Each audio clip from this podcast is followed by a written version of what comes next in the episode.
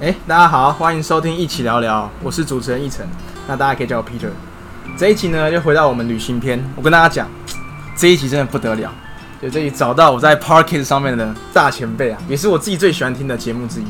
那当然因为旅行篇嘛，所以就找旅行相关的人来做 Parkes。那我相信有在听 Parkes 的人都一定知道这个节目跟知道这个人。那谁呢？我们就废话不多说，直接开始就知道。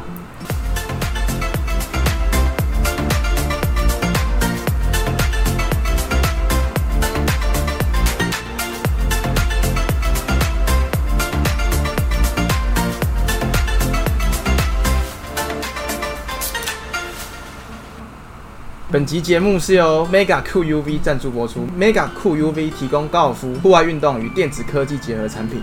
他们凭借着三十多年对高尔夫运动的专业知识，那跨足更多户外运动的消费产品。那例如说像重机啦、自行车、登山、潜水、户外等运动市场，带大家探索更多的体验。比如说像高尔夫球杆、球袋、球包、防晒运动服饰等等。那其实像最近天气这么热嘛，就是大家最需要就一定是防晒，不然晒得那跟鬼一样。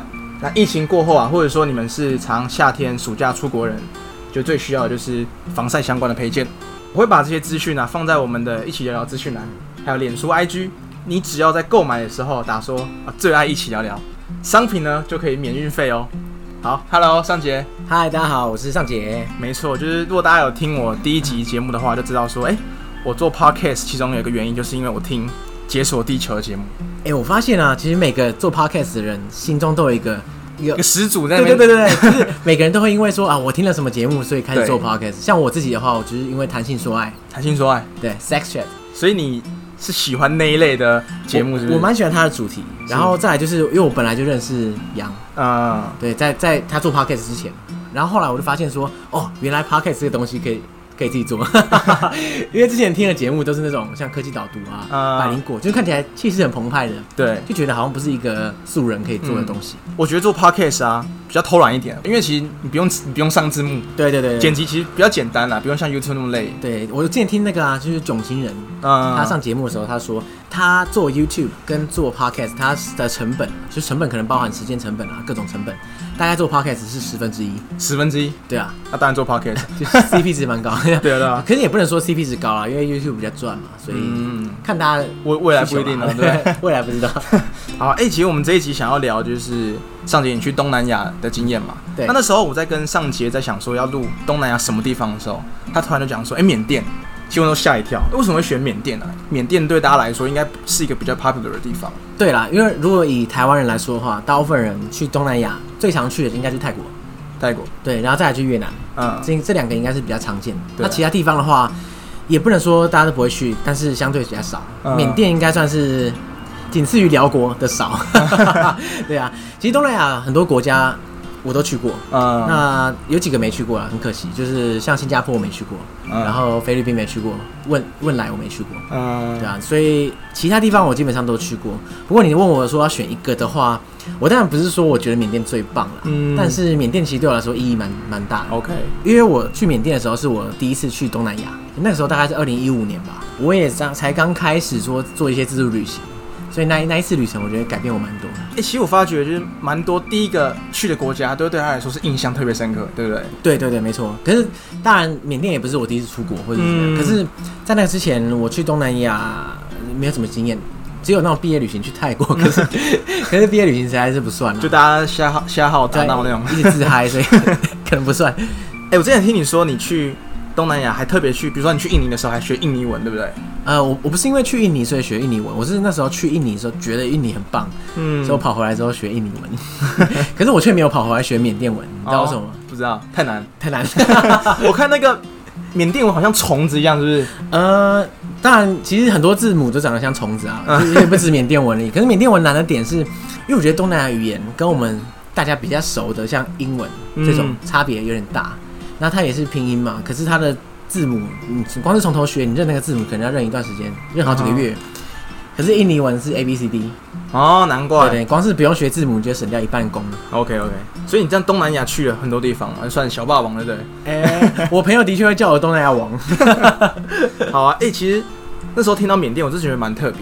应该说，缅甸对你来说，去之前你有没有什么特别的想法？有哎，因为我会去缅甸，其实。也不是突然想到缅甸两个字就跑去了。我有两个原因啦，一个就是说我在我在大学的时候啊，我看了翁山书记的纪录电影，嗯，呃，他也不是纪录片啊，他是一个他的传记电影，嗯，他那个时候是卢贝松导的，你有看过那一部吗？我没有看过，但是我知道前一阵子卢贝松好像在北美馆有个展览，对不对？哎，是吗？展什么？我我不知道怎么，我是听其他的 podcast 讲到，然后说卢贝松在北美馆有展览，不过应该跟翁山书记没有关系，对，应该。不过他那个时候拍的那一部，我觉得。其实没有到很好，嗯，我觉得他在翁山书记做的一些事迹上，他其实琢磨很少，他比较着重在翁山书记他跟他父亲啊，或者跟他一些他身边人的关系这样，嗯，我觉得他对于缅甸的转变，他描写的蛮少，嗯，但是他画面很漂亮，所以看了还是蛮爽。所以你去缅甸其中一部分原因是因为历史啊，对，因为我那时候看完之后，觉得对翁山书记的事迹蛮有兴趣，我就买了他的传记来看，啊，然后看完看完之后，我就觉得说，哇。真的很酷，很值得一看。虽然先姑且不论说他后来是不是崩坏还是怎样，可当下那个时间点，他的确是一个民主象征、自由象征这样。我就觉得，嗯。可以去看一下他的，你知道他曾经走过的地方啊，奋斗的地方。所以像那时候你去缅甸的时候，是翁山书记他们全民盟逆转了吗？还是说他们军政府已经倒台了？知道？因为我觉得我去缅甸是一个完美的时机点。缅甸的改革开放，它大概有几个历程啊。它一开始是先，譬如说释放政治犯。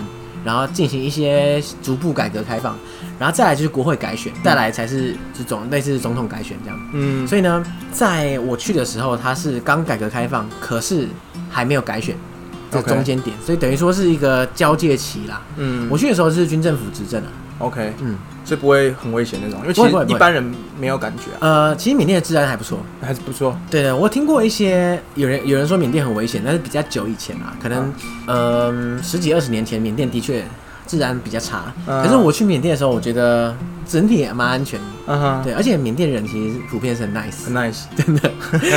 其实，呃，我觉得我去缅甸前啊，因为我第第第一次去东南亚嘛，我的确有一些刻板印象，觉得东南亚就是比较不安全一点。嗯，所以我刚去的时候前一两天，我们都警觉性很高，嗯，就随时包包包背抱在身上啊，然后有人靠近就会瞪他。后来发现缅甸人真的不会找你查。后来我们到后来就是。超随性的，就是包包直接丢到哪里去这样，然后就直接大拉拉躺在那个，就是看到地方就直接躺，然后东西就放在旁边。嗯，哎，他们水是不能乱喝啊，我记得。呃，缅甸的水的话其实蛮有趣的，水是可以喝，嗯，但是呢，他们有另外一种东西真的不能喝。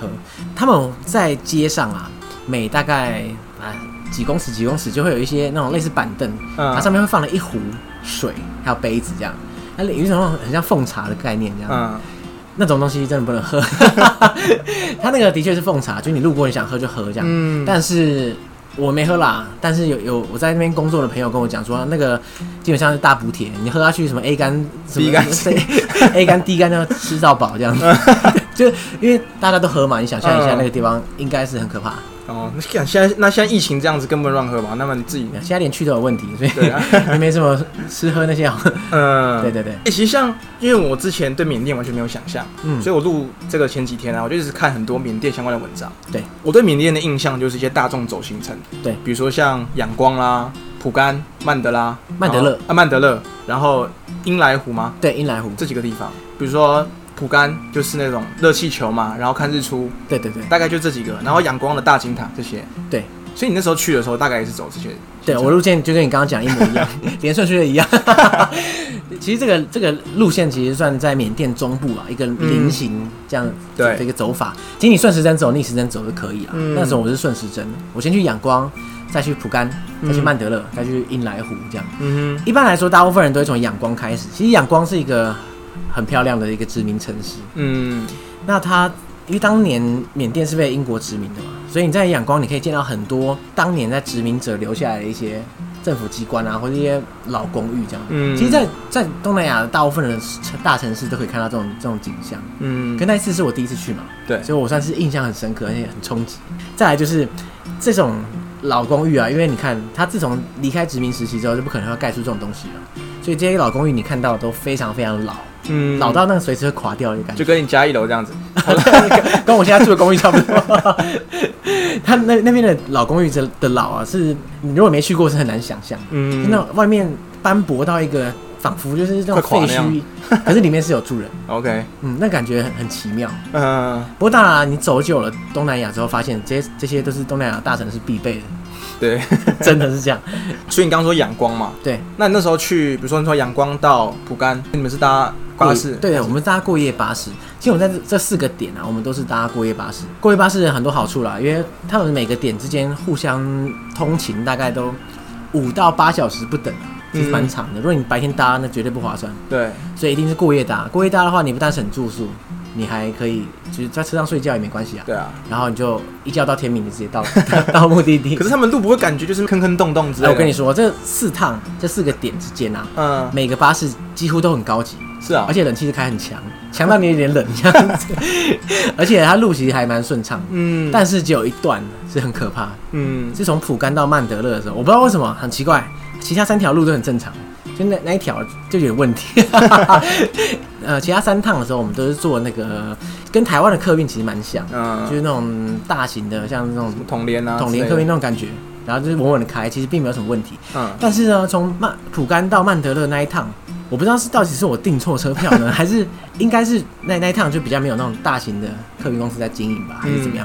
我订的那个车就是比较像小巴。有点像到台北市不是会有一些小比较小的公司，阳明山的那种公司。对对对对对，就是那那个大小。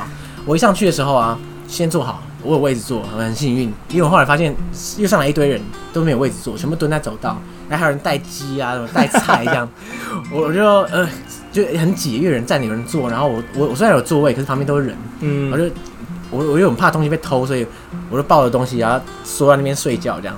就 然后，就是整个很困难这样。然后那鸟那那个不但车有的问题，它那个路其实也是坑坑巴巴。嗯。所以它一一个路上，它就嗯一一一直开啊，一整个车一一直不停的晃动这样。嗯。而且那个车，你知道，缅甸其实算是地广人稀啦。嗯。所以呢，它那个车，它其实，在公路上可以开很快，而且几乎没有车会会车。然后开开开开到对面有会车的时候啊。他就会，你知道吗？就他们一定会等到最后一刻才突然闪开。你就是你在车上看的时候，会压力蛮大的。冲上去这样子，冲这么快，会很拼哦。然后就会突然闪开。我记得有一次最好笑，因为那时候是半夜，就是搭夜车嘛，所以我在那边半睡半醒的时候，我就看到那个路的远方就有一个灯光，这样，就是有对象来车这样，而且是面对面这样。然后我就我就半睡半醒，就看到那个灯越来越近，然后说，看司机会不会睡着？然后结果到最后一刻的时候，哇，突然两个。很有默契哦，我不知道他们到底有打暗号还是讲，突然整个两个错开，嗯，那因为他错实在太急，这样错到你也感觉到那个半边车子在那边，不不，就你你你明显感觉两个轮子是离地的，这样嗯这样整个车是斜的，然后两边那样悬空，嗯，那时候所有只要是车上的外国人都在尖叫的啊干，然后在地人就是。哦，淡定又来了，是 我说日常这样。啊，鸡跟鸭嘞？鸡跟鸭就一直在吵，一直很吵啊，完全不管那个车的事情。嗯，然后我们都吓到，然后哦一身冷汗。哎，我记得，其实我自己看，因为我没去过缅甸嘛，嗯，我就看游记，反正很多人是搭那种火车，哎，哦，缅甸的火车要体验的话可以搭，可是认真要通勤的话不要搭，不要搭，因为很慢，很慢，很慢的。而且呢，我我是没搭过了，但是我听那个在缅甸工作的朋友说，慢就算了，然后又。其他车上也是很挤，然后又很臭这样。嗯，因为我看缅甸的火车还分好几种，一种是冷气火车，另外一种是那种好像台湾早期啊运运快木还是什么那种，可以看到窗外手扶在外面那种那种感觉。有我有听过有有人去搭缅甸火车，就搭很多不同的种类。嗯，那种种类应该就是更便宜，可是更困难那种。嗯，你知道讲到这个，我就想到一个我之前一个朋友啊，对，他大学的时候他去缅甸做一些服务团，嗯，所以他就跟一些当地人，然后。我不太确定他服务的内容是什么，总之他跟一些当地人就就有一些往来这样。嗯。后来他们结束之后，他们就到处玩。他那时候他们搭了一台火车，然后有一些在地人带他们这样。还有个在地人说：“哎，等一下要经过我家乡啊，我要拿东西给我妈这样子。”然后他说：“哦，我很巧啊，那很好啊，那就拿。”嗯。然后就车就一直靠近他们家乡嘛，对不对？然后就车完全没有要减速的意思，就就开开开。然后原来他那个他那个家乡因为站很小，其实是不会停的。嗯，他所谓拿拿东西给他妈，手伸出去这样子，对，直接把那个车上的包包就往车上外面直接甩下去。朋友就看到两个老老太太，应该是他妈，嗯，或者是他的亲戚之类，就站在外面接那个包包，然后然后说哦拜拜，然后车开走，太酷了吧？哎，其实这样听起来，就是缅甸算是一个很适合背包旅游的一个城市，对不对？的一个地方，没错，的一个地方，因为它看起来不像是一个。像东京啊，或者什么新加坡那种大城市，就是很多故事可以发生，这种感觉。很多故事可以发生。那其中一个原因是因为缅甸的观光非常不发达，嗯，所以你在那边的时候，你不会有一种你在一个你在观光的感觉，因为像有些地方是很观光化嘛。对。你在东京的时候，你就觉得，哎，每个东西都把你塞得好好的，嗯，你就照着指示，然后走到那边去，就看到你想看的东西。嗯。可在缅甸不是这么玩。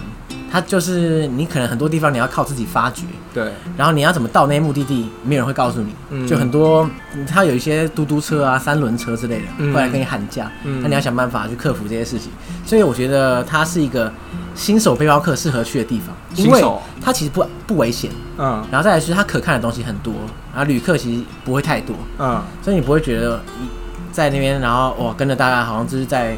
走马看花而已啊！对对对，哎，所以像你刚刚说嘟嘟车啊那些，他们会像一般的东南亚，就是给你乱喊吗？会，会啊会啊。不过你大概就稍稍微杀一下，或者是说你上网先查一下，大概标准价是怎样。不过其实蛮有趣的，就是我去缅甸有一个第一印象，真的太好笑，就是缅甸人真是一个非常像悠哉的一个族群。其实我在之前在节目上也提过，可是因为真的很好笑，在。我在去缅甸的时候，我第一天到，我这是半夜抵达，嗯，午夜十二点这样。然后我朋友有个朋友啊，他就开车来机场载我们，他是我朋我朋友的同事啦，这样，他开车来载我们，然后载到青年旅社，一进去伸手不见五指这样，你去柜台也没有人，嗯，然后我就想说，干不会吧，就不能 check in？那我因为我我原本想到这边过一夜，然后隔天早上再去玩，那我连 check in 都不行，那我是要睡哪里这样？啊，就愁眉苦脸的时候啊，我那个朋友他就直接跑到柜台后面。然后往地上大喊说：“哎，起来了，起来了！”这类似这样的，我也听不懂，因为缅文嘛。嗯。然后地上就有一个人慢慢站起来，就是那个要值班的人，就是躺在柜台上面狂睡这样。嗯。然后说：“哦，什么要 check in 这样？”这么悠哉。对，他就帮我们 check in。不过那时候我可以理解啊，因为反正就守夜嘛，那也没有人，所以你就睡个觉也还好这样。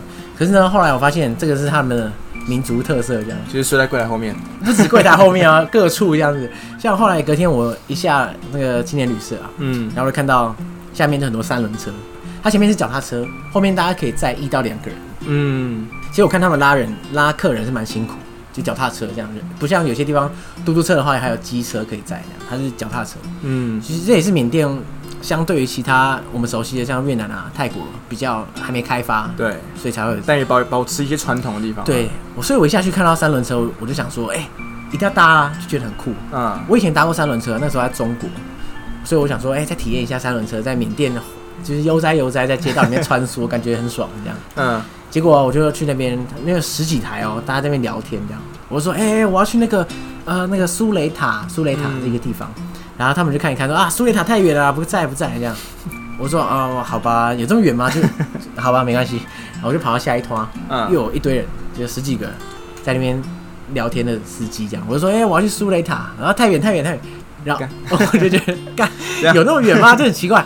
后来我就这样走走走，我就突然就走到苏雷塔，大概走了二十分钟。怎样不想赚钱是不是？我觉得他们聊聊太爽，这样聊的就是他们的可能民族性或什么，真的不想要为这些钱，然后对他们没有很积极在赚观光财。我这样觉得。像后来我去他们市集啊，他们有个很著名的叫翁山市场。嗯，那市集然后外面有一些露天摊贩。如果是台湾的市场，就是一进去啪一堆人叫卖啊，三件一百啊，五件六十什么，这么都可以。但是呢，一进那个市场，他们除了有些人在聊天之外啊，还很多小贩在摊位上面睡觉。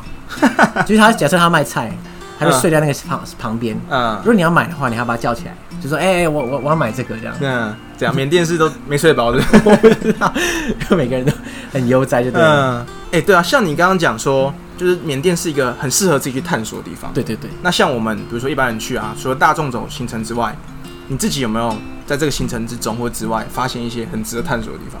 好，坦白说，其实我走的路线是蛮经典的。嗯。所以大部分人选择去缅甸，都会从这四个中，可能选随机组搭那个排列组，有可能只去仰光跟蒲甘啊，有可能去四个都去啊，嗯，有可能去三个这样子。所以呢，我只能说，我去过的地方，其实大家都还算比较通俗。嗯，大家可能上网查资料都相对多，但是呢，因为我我一个好朋友在缅甸工作嘛，嗯，所以他当初在缅甸基本上都玩透透这样，他很推荐缅甸南部，南部，因为缅甸的形状大家不知道什么概念，就很奇怪，就长得就有个有点菱形这样，对对对，然后下面长一只脚，因为细细长长的，那边是跟泰国相接的地方，对。那他很推荐那条上面有有一些城市，像毛淡棉，嗯，或者往下也丹老群岛，OK，那这些地方在缅甸都已经算是比较偏的地方，嗯，所以就更不观光，而而且它也更原始，更有在地风味。嗯，他超推荐这样子。所以那地方是我们好去的地方吗？其实好去，毛蛋棉算是那边的一个大城，所以你可以从仰光直接搭巴士，或是搭飞机，应该有飞机到毛蛋棉，然后再往下探索，就把那一根走 走完，那根垂下去。对，所以你你那时候有去那根吗？我没有去那一根，我就去上面。OK，那上面那些地方你最喜欢？一定是蒲甘啦，没得比，绝对是蒲甘。因为我刚刚说我去缅甸是因为翁山书记启发我啊，当然也不能说完全为了他。嗯，有另外一个原因是因为我看到蒲甘的照片，意外看到，就那时候我就用那种，你有看过那种随机桌布嘛？对，他每天帮你挑一张图，这样，然后就可以点说那是哪里嘛？对，对我一点下去，就是一个超屌的图，它是蒲甘佛塔的一个。搭配着嗯，就是在丛林里面的迷雾的一张照片。嗯，他那个照片呢，就是拍的之好，应该修图修很大。然后我看到吓到，立刻把它你知道另存心档那样。那我就点一下他的介绍，就是在缅甸蒲甘。我就是突然跟我脑中的翁山书记结合，我就觉得说，那我何不去一趟？一定要去，一定要去。为了这两个，我真的要去。蒲甘真的不会让你失望，绝对不会，绝对不会。蒲甘它是一个平原。嗯，但是上面有四千座佛塔，对，四四千座，然后它这个坐落在树丛之中间，嗯，所以呢，如果你在蒲甘的，你假设你到一个比较高的地方往下看，你就会看到树丛，然后呢塔尖从那个树丛里面窜出来，这样一个一个一个四千个，而且呢，在远方啊，你会看到在这个平原旁边是伊洛瓦底江，嗯，一个贯穿缅甸的一个主要河流，你就觉得天哪，这个地方天堂。真的是太神奇了！因到底怎么？就是你，因为你现在不可能会盖出这种东西，对，再也不会有了。只有远古时代才会盖这种东西。所以那个它不是一个寺庙多么厉害，它是整个平原让你感觉到说，哇，这片土地上曾经。嗯，是多么的，多么很神秘的那种感觉，对不对？对对，就你穿梭在那些丛林之中。对，那时候我们就租了那个电动脚踏车，嗯，然后骑在骑在那个沙地上，它地上都是沙，嗯，然后还有树，我我还累残，你看，因为那个那个沙，你骑脚踏车很容易滑，很容易滑倒，然后骑就我累残这样。不过还好啦，因为电动脚踏车也骑不快，所以 我也是还好。嗯，所以它现在会不会比较偏向一个很很观光化的地方？因为我其实看。照片啊，就是那个平原嘛，然后搭配热气球跟夕阳。我去的时候是没有热气球，热气球。呃，那个时候应该已经有热气球，但是季节不对，所以没有。可是我自己个人对热气球还好，我知道很多人对热气球有一些梦幻憧憬，就土耳其嘛那种。对，可是热气球实在太观光了，所以我自己兴趣才好。我觉得难能可贵是普甘这么屌的地方，绝对有资格就是当做那种世界文化遗址之类、几大奇迹之类的那种地方。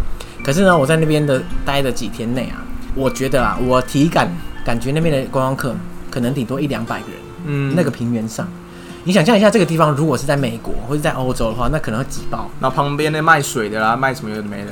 对，那当然他们也是有卖的，可是就是其实不多。嗯，你进到每个佛塔的时候啊，你会发现那里面很多在地人在那边参拜。嗯，那有些人在里面睡觉，又又睡觉，所以你会觉得这是一个很在地的地方，你不会觉得你在参观什么东西，你会觉得哦，我只是跟着大家跟着乡民进来看热闹，这种感觉，它是一个很好的体验。可是呢，我也知道，因为缅甸现在改革开放比较厉害了嘛，嗯，所以他们观光业也是尽力在发展，所以我有听说普甘现在也越来越多人，嗯，那我相信未来应该是会朝着更商业化走了。可是我我觉得二零一五年的普甘其实是非常棒，蛮羡慕的，听你讲讲。好想去，它是一个很完美的平衡，就是说你不会因为太不观光，所以你很不方便。其实不会，因为你看我还可以租那个电动脚踏车嘛，其实还 OK。可是它也不会观光到那种你知道满街都是什么马车让你坐。嗯，我觉得纪念品啊，对很多地方就会最后发展成这样，我觉得很可惜。很可惜，对其实我听你前几天你有讲到一些很特别故事，比如说是不是你有在一起有一集是讲说在中国被追杀？哦，对啊，我被人家砍的。对，那我想说，哎，你在缅甸有没有遇过类似比较特别的故事？缅甸我没有碰过什么危险，坦白说真没有。哦，在蒲甘我碰过一个也蛮好笑的。你知道蒲甘人就是或者缅甸人就是我刚刚讲的嘛，就是很很随性乐天这样。然后我们那些在蒲甘的佛塔，有些地方是可以进去，嗯，有些地方是连门都没有。那可是我们走一走的时候，有时候看到一些锁起来的佛塔，其实是很少见的，不知道为什么会锁起来。然后有一次我们就到一个锁着的门前面，说：“哎，这个佛塔锁起来不能看。”然后很可惜，然后算了，那就走吧。这时候旁边就有一个，就是在卖画的一个一个人，一个老人，他就跑过来说：“哦哦，那个我帮你开门，我是那个 doorkeeper 这样。”然后我想说：“哎，你不是一个卖画的人，所以你也是身兼警卫的对了。”然后他拿钥匙把门打开，他说：“哎，进去看，进去看，这样。”然后里面伸手不见五指，是这样，所以里面真的很黑。然后等下一堆人在睡觉，是不是？不不，里面一定没有人。然后就一股阴风里面吹出来，嗯。然后他就说：“哎，就叫我们进去看，我们两个人，我跟我朋友。”然后我们在同时想到一件事情，就是我们进去之后，他们关起来、锁起来后，我就真的居居这样，可能会死在里面这样。然后我两个就有点犹豫，可是他又一脸很高兴这样，嗯，又不忍心跟他说，哎，我不敢进去。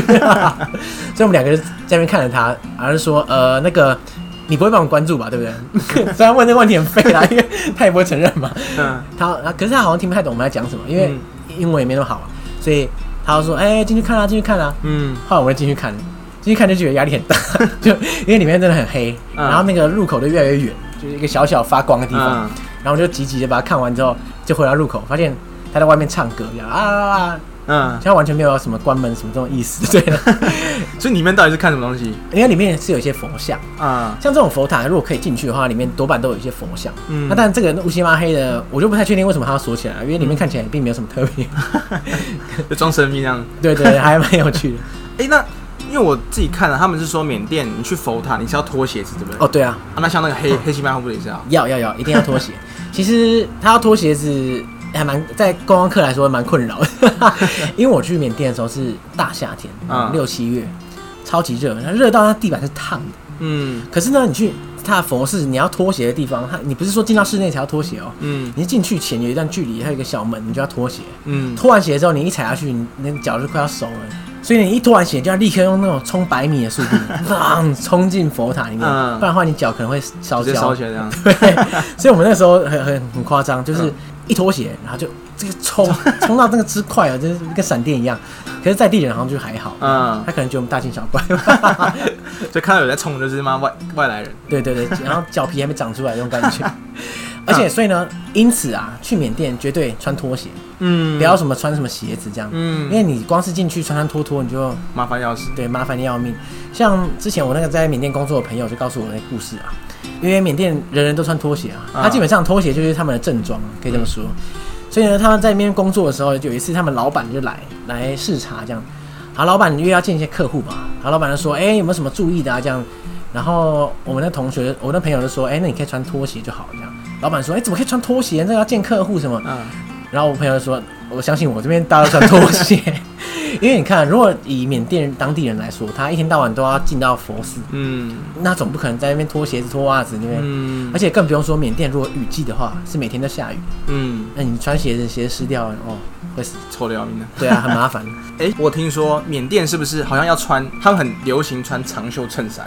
对，缅甸缅甸有一种传统服饰叫做龙基，嗯，我好像买 在在下面，在在我旁边，它龙基它就是一块布啦，可以这么说，把重要部位遮起来。哎，对，没错。而且我不太确定下面大家要不要穿，它就是缠在腰上，你可以想象它这个裙子，可是它是一块布把它绑起来。嗯，那在地人的话，一种最常见的穿着就是龙基加衬衫。嗯，其实蛮帅，再配拖鞋，对，很有型，我觉得。可是我穿起来就有点有点怪，这样，我可能就不像当地人吧，因为缅甸人基本上是比较瘦瘦的。嗯，我没看过缅甸胖子啊。然后在缅甸的街头是每个人都穿龙基哦，嗯，其实真的很难得，因为大部分的国家因为某种程度上总是会有点西化。所以大家可能会穿什么短裤啊什么，可是，在缅甸街头，基本上几乎所有人都穿龙基。嗯，那我不知道现在是不是啊？就感觉还是一个保有传统的地方。对，所以你一下去，你就马上就会感觉到，你绝对不是在台湾，一定是在某个地方。看到那个龙基就知道。对，其实龙基穿是有很多诀窍。嗯，我在那边买龙基的时候啊，他在教我折这样。嗯，那我觉得我折起来总是有点松松的，就我很怕走一走突然掉在地上。我所以我穿内裤。可是当地人其实很酷，他们还会折口袋，你知道吗？你说龙基折一口袋出来？对，他就是把龙基的某一块、某些布啊，他把它，我也不知道怎么折的，因为我也是不会，他就把它凹一凹，折一折，然后就变成一个小类似这种小袋子，可以放手机什么。然后后来我就看着大家在那边弄，然后我就学一下，可是就学到学到后来手机掉到地上，反正就是折不折不起来。嗯，对，好有趣，我这样听起来感觉缅甸就是一个很适合背包旅行的地方，哎，真的很适合。嗯，那像对啊，就像台湾，其实大部分人想到东南亚都还是。越南啊、印尼或者是泰国，你们想要帮缅甸平反一下？好，哎，你能想到印尼已经不错，因为其实很少人去过印尼。可是想到泰国跟越南是很很常见的。对，那缅甸我觉得大家我很推荐大家去，一个原因就是我刚刚讲，因为它现在正在改革开放，不像越南跟泰国都已经算是商业化，商业化很久了。嗯，所以他你三五年没去，差别不会那么大。嗯，可是缅甸，我跟我可以跟他保证，它一定越来越商业化，而且越来越。西化，嗯，我相信有总有一天啦，你走在阳光的街头，你看不到龙脊。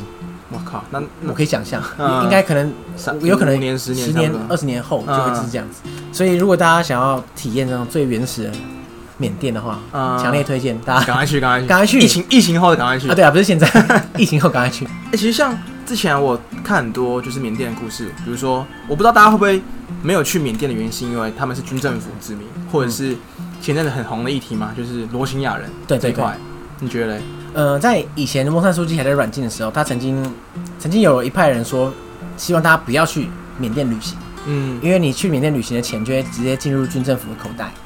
那当初的确是这样啊。那现在因为已经政党轮替嘛，所以现在目前在掌掌握掌握国会的是全民盟，就是翁山书记的政党这样。嗯，那翁山书记刚刚前面有提到，他曾经是以一个自由民主代言人这个姿态。降临到缅甸，所以大家对他期待很高啦。那罗兴亚事件，我不太确定听众熟不熟啊？那新闻其实报蛮大。对，我觉得听众应该不太熟。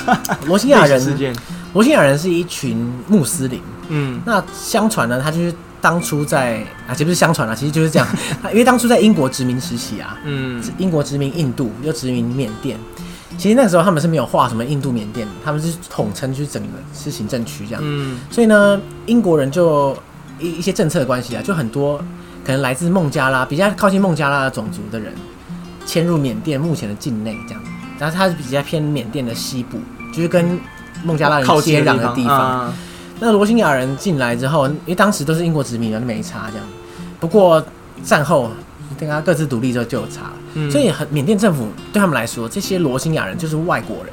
嗯，他根本不想雇他们这样，可是可是对孟加拉人来说，这些人也是外国人啊。因为虽然他可能种族跟孟加拉相近，可是他们早就不不住在孟加拉，嗯，那怎么算，对不对？所以呢，这些这些人就是国际边缘人啊，他们是无无国籍的，就很像《航站情缘》，你有看过吗？有有那个的那种感觉，对对，就是你可能到了某个地方，你国家灭亡，他也有点这种感觉，没有祖国，嗯，所以他就是一个被踢皮球的感觉啊。那他他们现在目前住住在若开邦，那他是一个缅甸。西部的地方，那所以缅甸政府一直想要，可能像驱逐他们回孟加拉，或者到别的地方，就想把他们赶走。嗯，可是呢，他们也是强烈反抗，就说：“哎，我就住在这里啊，你干嘛一定要赶我走？”嗯，那但是这个情节又因为宗教的关系就更更激烈，因为缅甸基本上是上座部佛教的国家，就像小乘佛教啊。那罗兴亚人基本上是穆斯林为主，对，所以有些人就会觉得说：“哎，是异教徒啊，就激进佛教分子就会去排挤他们。”所以罗兴亚人就是议题上又更更尴尬。对，那很多人会期待说，哎，罗兴亚人这个人权议题啊，如果翁山书记上台会不会有差？因为翁山书记得过诺贝尔和平奖嘛，嗯，他也是人权倡议者嘛，那他到底会不会对罗兴亚人好？就是没有。对，我看好多蛮多蛮多争议的，我最近对他们做过很多对罗兴亚人的破坏事件，在他上台之后还是一样发生的。那但是有很多说法啦，因为有人说。然后汪山书记上台啊，可是他其实政局很不稳，嗯，军政府还是掌握很大很很多的国会席次，所以汪山书记得跟军政府合作，那他不能跟他对干。对啊，有一种说法是这样，那再有一种说法是军政府掌握军队，那个汪山书记其实无能为力。那如果军队要屠杀罗兴亚人的话，他不能说什么。对，可是他在很多场合他的发言呢，明显的就是很偏军政府。到底他演戏演的很像呢，还是他的确是这样想？其实大家都觉得很有争议啦，但是。不管怎么说，他这个招牌，这个人权招牌，自己把它砸了，真的是砸了。就像很多人都开始收回他的人权奖项，就有点那种蓝皮绿骨那种感觉。